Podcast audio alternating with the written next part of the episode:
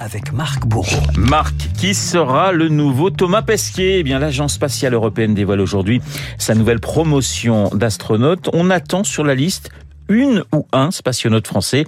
Les Français dans l'espace, eh bien, c'est le thème ce matin de votre journal imprévisible. Et pour commencer, petit quiz, Renault, comment s'appelait le premier tricolore à quitter la stratosphère? Ah, Je crois que c'était Jean-Loup Chrétien. Ah, Jean-Loup Chrétien, exactement, à quelques minutes du décollage pour une station spatiale soviétique, c'était il y a 40 ans, un discours pour l'histoire. D'apporter ma contribution à cette grande aventure de l'humanité. Le message que j'emporte dans l'espace, reproduit sur l'un des emblèmes de mon scaphandre, est la devise de notre pays. Liberté, égalité, fraternité. 3, 2, 1, 0. Liftoff. We have a liftoff. Des discours et des décollages mémorables, un astronaute avait emmené discrètement un dictaphone avec lui pour décrire son ascension en direct. C'était Patrick Baudry, c'était en 85. Écoutez ce petit extrait. Excellent. Maintenant, ça pousse de plus en plus, ça accélère. On est complètement écrasé sur le siège. Et le siège s'enfonce dans les côtes et dans le dos. Et on est à Mach 19. Ah, C'est assez spectaculaire. Alors ils sont 10, 10 Renault français au total à s'être arrachés du sol à la verticale. 9 hommes et une femme, Claudie Aigneret, souvenir de son entrée dans l'espace en 96 pour la station Mir. C'est un moment à pas rater une fois que la coiffe est séparée et qu'on peut regarder par le blot. On se voit partir de la Terre. C'est à la fois de l'harmonie, une planète dont on sait qu'elle porte la vie et on a cette possibilité de la regarder puis ensuite de transmettre ce regard. Donc ça c'est très fort.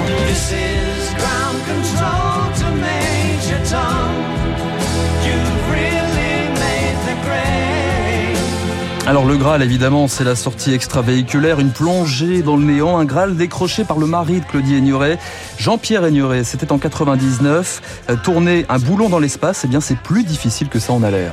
Il y a un bras où serrer une main comme celle-là requiert 80 kg de pression musculaire. Et donc euh, on peut considérer que la sortie euh, va être équivalente à deux matchs de football consécutifs. Au-delà euh, de la performance historique et technique, il y a une réelle performance physique, celle d'un athlète. Hello, Neil and Buzz. I just can't tell you how proud we all are of what you have done. Thank you, Mr. President. Extrait Renault d'une des communications spatiales les plus célèbres de l'histoire. Nixon, le président américain, depuis la Maison Blanche, Neil Armstrong perché sur la Lune quelques minutes après son exploit. C'était en 1969. Et en France aussi, les spationautes ont eu droit à un coup de fil présidentiel. Michel Tonini, en direct de la station Mir en 92, au combiné François Mitterrand. Mitterrand, comment dire, beaucoup moins à l'aise avec la stratosphère. Vous êtes à quel endroit Au-dessus de la planète Quelque part entre la France et la Russie. Entre la France, ah, ben, ça tombe bien. Hein voilà. Oui. vous voyez. Alors, On vous, est entre l'Amérique du Sud et la France. vous avez le droit de vous tromper, ça va si vite.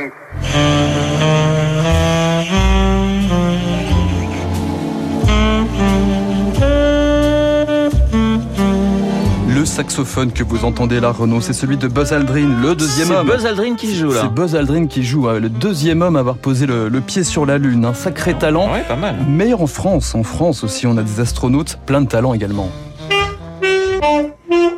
Thomas Pesquet, Thomas Pesquet, vous l'avez reconnu. trois- Oui, mais je préfère quand même la version d'Aldrin. C'est un peu plus jazz, hein, Hein oui. 396 jours dans- sur l'ISS, Thomas Pesquet, le gendre idéal qui postait des photos pour nous sensibiliser au réchauffement climatique. Mais ce qu'il garde surtout en mémoire, c'est son retour sur Terre. On quitte cet environnement intense, on revient dans la vie de tous les jours. Moi, je me rappelle avoir fait des embouteillages trois jours après mon retour. J'étais dans ma voiture, je regardais, je me disais, mais qu'est-ce que je fais là? Trois jours avant, j'étais dans une station spatiale et là, je, je fais la queue leu sur l'autoroute. C'était tellement surréaliste, faut imaginer cette scène quand même. Thomas Pesquet qui suscite autant l'admiration que la véhémence dans l'anti-fan club de Thomas Pesquet. Vous trouvez Renault son président, Patrick Baudry, qui n'a pas Carrément. fait que commenter son propre décollage. Il a aussi inventé, Patrick Baudry, la guerre des étoiles. Il a fait beaucoup de com, hein, c'était très bien fait. Enfin, tout le monde a compris qu'il n'avait pas fait grand-chose sur le plan scientifique. Que j'espère pour Thomas, c'est qu'il va en profiter, mais il va surtout en profiter à titre individuel. Pour moi, c'est un touriste de l'espace avec un ticket qui est payé avec nos impôts. Thomas est tellement lisse que de temps en temps, on se demande s'il est français. Il y a une bonne ambiance entre les. Très très bonne ambiance hein, sur Terre. français, je trouve. On a mieux dans l'espace, hein, visiblement. Allez, on se détend un petit peu. Renault, le mot de la fin revient à Jean-François Clairvoy. Deux vols dans l'espace. Jean-François Clairvoy et une consigne pour les astronautes de demain. Continuons de rêver un peu. J'ai dans ma tête des images, des succès partagés avec les collègues. À tout moment, je peux fermer les yeux et me retrouver là-haut. Et je rêve parfois la nuit que je suis en train de refaire une de mes missions. Alors, on sait jamais quand on est affecté à une mission si on volera après. C'est pour ça que quand j'étais nommé coach de la nouvelle promo, je leur disais quand vous êtes affecté à une mission, donnez-vous à fond parce qu'on sait jamais si on revolera après.